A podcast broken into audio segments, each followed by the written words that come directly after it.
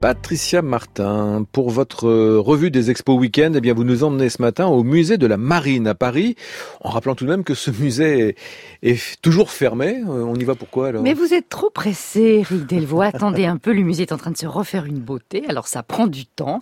Mais je peux vous dire que dans les murs, ça turbine. Vincent Campredon, vous êtes le directeur du musée. Bonjour. Bonjour. Le musée est effectivement fermé, mais un événement vient pourtant de s'y produire. C'est le départ imminent, en tout cas, du canot de l'empereur, qui était une pièce emblématique du musée.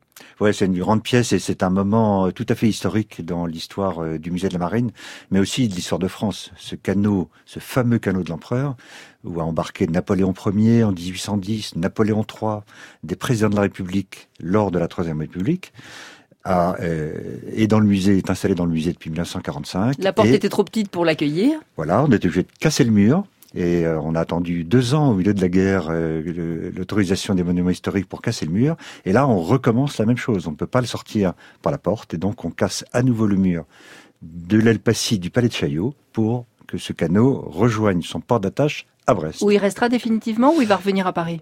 Non, en principe, il va y rester définitivement. En fait, mmh. ce canot, toute son histoire est brestoise. Euh, il a passé, il est depuis 1814 jusqu'à 1943. On l'a mis à Paris euh, pour le protéger des bombardements à Brest, euh, des bombardements de la Deuxième Guerre mondiale. On le rend aux Brestois qui l'attendent avec une impatience folle. Et qui vont le récupérer quand? Il va mettre combien de temps pour faire le voyage? Deux jours seulement. Il a mis huit jours en 1943 pour venir. Il est venu par train. Et d'ailleurs, euh, pour la petite histoire, les, Allemands ont facilité son transport en train entre Brest et Paris en empêchant d'avoir des convois qui venaient dans le sens inverse parce qu'il était très large. Cette fois, on a choisi une autre formule qui est euh, le convoi exceptionnel par la route. Et il va mettre en principe 48 heures. Il quitte Paris, là aussi en principe, le 14 octobre soir. Et il va donc arriver le 16 ou le 17 octobre à Paris. Nous le disions, monsieur le directeur, le musée est donc fermé en ce moment pour rénovation ou pour transformation. Qu'est-ce que vous allez y faire? Ah, C'est une véritable transformation. Mhm le musée de la Marine, qui a 250 ans. Il est né sous Louis XV, je le rappelle, parce que c'était c'est le deuxième plus ancien musée maritime du monde. Avec le, musée de la flotte à Saint-Pétersbourg, c'est ça Saint-Pétersbourg, voilà, qui vient d'être rénové d'ailleurs. Et euh, je vais y aller d'ailleurs prochainement. On vous euh, plaint. Ce grand musée qui raconte l'histoire de la marine depuis toujours, la glorieuse histoire navale de la France, va se transformer en musée maritime. Qu'est-ce que ça veut dire? Ça veut dire que on veut pouvoir sensibiliser le grand public, tous les publics et pas seulement les passionnés de mer et de marine sur les grands enjeux maritimes du monde pour le 21e siècle. Donc c'est une ambition extraordinaire que porte le ministère des Armées de transformer ce musée. On a 6-7 ans pour le faire. Le décor va véritablement changer. Là, j'ai vu des, vidéos absolument merveilleuses. Vous êtes en train évidemment de vider le musée. D'ailleurs, où est-ce que vous stockez toutes vos Alors, on a construit euh, avant avant le départ du projet des nouvelles réserves mm.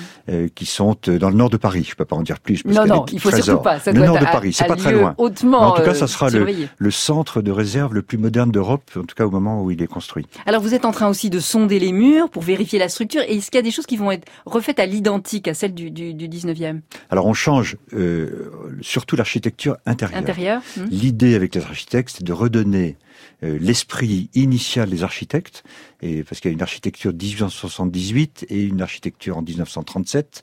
C'est les deux moments où le palais de Chaillot a été euh, modifié. Et là, l'idée, c'est de redonner le sens de l'architecture, c'est-à-dire des courbes, ses volumes et de la lumière. Donc on va changer toute la muséographie, qui sera évidemment euh, en phase avec la nouvelle architecture. L'extérieur reste inchangé. Mais sûrement, ça va être très très beau. Est-ce qu'il y aura toujours, parce que moi je me c'est un souvenir là de petite fille, euh, l'odeur, cette odeur très particulière à ce musée? Alors c'est ça qui est extraordinaire dans un musée ancien. Mm. Comme il a 250 ans, les œuvres sont anciennes et elles portent avec elles une certaine odeur, mais c'est comme sur les bateaux. Moi qui suis marin, on reconnaît un bateau par son odeur. J'ai été embarqué très souvent sur le porte-hélicoptère Jeanne d'Arc, qui est très connu en France et très connu aussi à Brest. Il a son odeur, et le musée a son odeur. Et euh, dans tout ce grand projet de transformation où on va changer beaucoup de choses, je veux garder l'âme de cet ancien musée, et c'est tout le défi. Comment faire un nouveau musée en gardant l'âme de l'ancien musée. Et je rassure là, les, en disant ça, je rassure les, les inconditionnels de l'ancien musée de la Marine. On compte sur vous, Vincent Campredon. Merci. Et je précise que ce musée de la Marine à Paris rouvrira ses portes en 2021. Merci à tous les deux.